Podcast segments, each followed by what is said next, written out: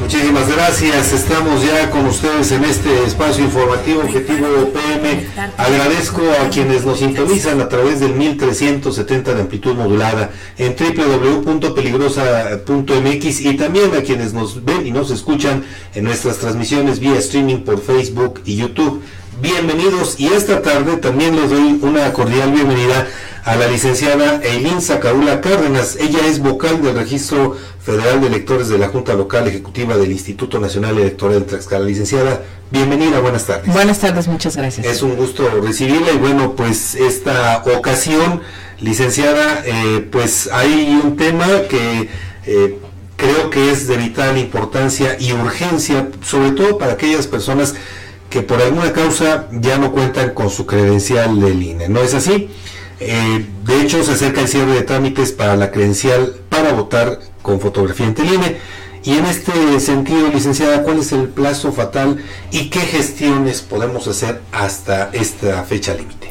Así es, Edgar, como bien lo mencionas, el próximo 22 de enero pues es la fecha límite para ir a realizar un trámite tanto en nuestros módulos de atención ciudadana, ya sea por reportar nuestros cambios de domicilio, eh, reportar un robo, extravío o deterioro de nuestra credencial, en el caso de las y los jóvenes inscribirse al padrón electoral y a la lista nominal de electores, corregir algún dato que no esté correcto en tanto en nuestro nombre como en nuestro domicilio, esas son las cuestiones que, que podemos hacer hasta el próximo 22. Y obviamente para las personas a las que ya se les acaba el plazo, bueno, su vigencia de la credencial, ¿no? Así es, estamos recomendando que eh, de una vez las cambien. El Consejo General aprobó una ampliación de la vigencia para efectos de eh, que vote la ciudadanía el próximo 2 de junio, pero siempre es recomendable tener actualizados nuestros documentos, así que también traemos esa recomendación de eh, cambiar nuestra mica electoral. Después de la fecha del 22 de enero próximo, ¿ya no se podrá realizar algún trámite?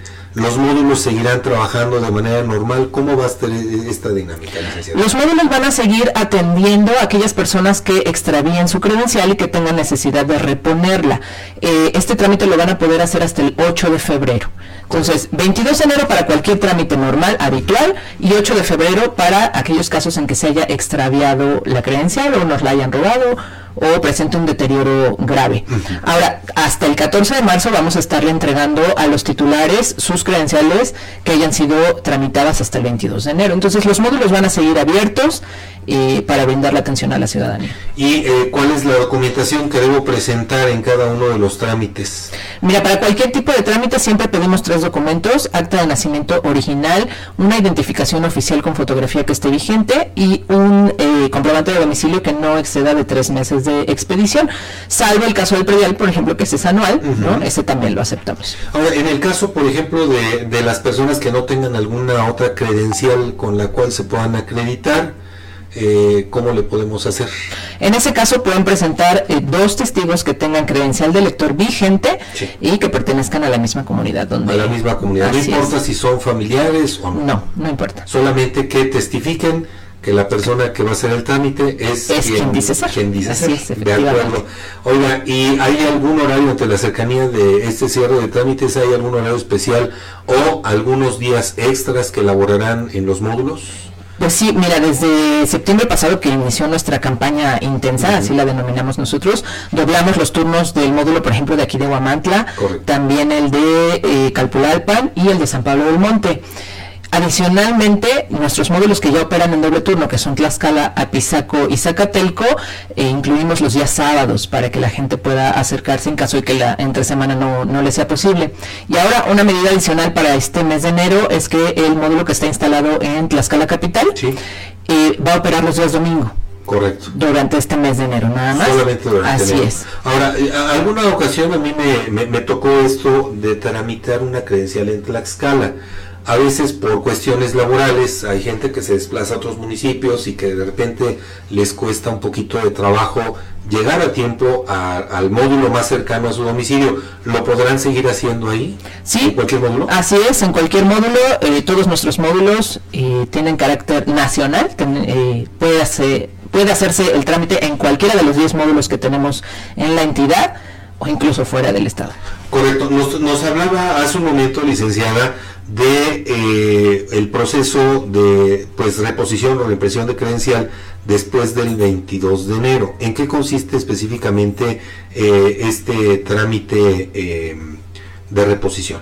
Mira, una reposición tiene lugar cuando eh, perdemos nuestra credencial, y nos la roban o tiene un deterioro grave. ¿no? básicamente es un trámite, digamos, por decirlo, normal. ¿No? Porque nos van a volver a tomar la foto, nuestros datos, ¿no? Y nos van a entregar una credencial, pues actualizada, Más actualizada. En cambio, una reimpresión tendrá lugar después del 8 de febrero, ¿no? Si nosotros después del 8 de febrero perdemos nuestra credencial, vamos, solicitamos una reimpresión al módulo y nos van a entregar exactamente la misma credencial que teníamos en nuestro último trámite. Obviamente es, es, es eh, un proceso más rápido o todos tardan el mismo tiempo aproximadamente. Em, la verdad es que varía, nosotros eh, ponemos un lapso de nueve días aproximadamente. Hay algunos que llegan eh, más pronto que otros, ¿no? Por las validaciones que se hacen en oficinas centrales, pero sí aproximadamente es un plazo no mayor a, a nueve días. Correcto. Y ¿Debe acudirse con cita a los módulos fijos o puedo ir sin que tenga yo alguna agenda? Bueno, de preferencia sí, con cita, porque eso garantiza eh, mayor orden y una atención más puntual para nosotros y para la ciudadanía. Eso no quiere decir que no atendemos a las personas que llegan sin cita. Nosotros siempre hacemos el esfuerzo de encontrar el espacio para atender a quienes llegan sin cita y eh, ahí sí les pedimos un poco de paciencia porque en los espacios que se generan de las personas que cancelan citas, ahí es donde metemos a gente que eh, llega sin cita, pero siempre hacemos el esfuerzo de atender a todos. Que de repente, licenciada, a veces, y, lo digo como ciudadano, a veces tenemos un poquito de inconsciencia de entender esta parte que si yo no hice el trámite, si, no hice mi cita, no agendé mi cita previamente, quiero que me atiendan de inmediato, pero obviamente va a llevar un tiempo. Me van a atender, pero no va a ser con la premura con la que pudiera darse si llevara yo ya agendada mi cita. Así es, efectivamente, lo describes eh, a la perfección, sí los vamos a atender, haremos el esfuerzo, se le va a dar la atención a toda la ciudadanía que llegue a solicitar nuestros servicios, con o sin cita, pero siempre es mejor llevar una cita. Por supuesto, y en el caso, por ejemplo, de los módulos itinerantes, van a seguir operando de igual manera, obviamente se reduce el tiempo para muchas comunidades, quizás solamente sean unas cuantas las que se beneficien con la visita de estos módulos. Así es, efectivamente. Bueno, nosotros eh, hacemos un directorio previamente, lo trabajamos incluso con las representaciones de los partidos políticos, ¿no? Para poder abarcar el mayor número de, municipios y de localidades. Eh, van, van a estar entregando credenciales hasta el 14 de marzo, van a operar de igual manera.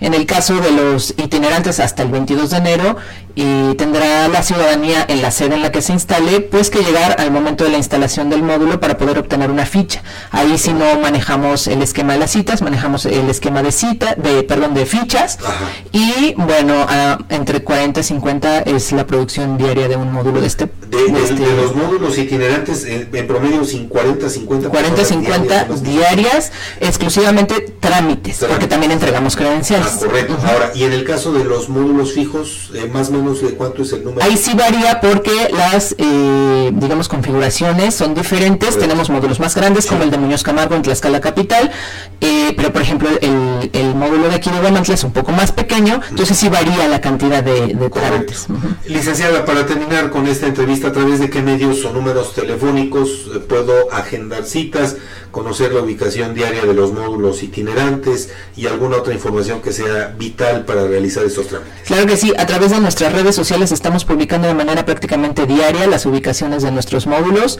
Es INE Tlaxcala en Facebook y arroba INE-Tlaxcala en Twitter, en Twitter, Twitter ahora ex. En, por supuesto, nuestras líneas telefónicas 804-33-2000 y 246-46-252-99 y finalmente también en el sitio oficial eh, INE.mx. Correcto, pues licenciada, quiero agradecerle muchísimo el que me haya dado la oportunidad de platicar. Es usted bienvenida, como todas las personas que siempre han venido del INE, bienvenidos y bueno, pues esperamos eh, en eh, otras ocasiones poder seguir platicando y abundar sobre estos temas interesantes del instituto. Muchas gracias Edgar, es un gusto estar por aquí. Con por el contrario, muchísimas gracias. Vamos a hacer una breve pausa, vamos a continuar con información y también tenemos otra entrevista. Entonces vamos a una pausa comercial, no le cambie, estamos con usted en unos instantes.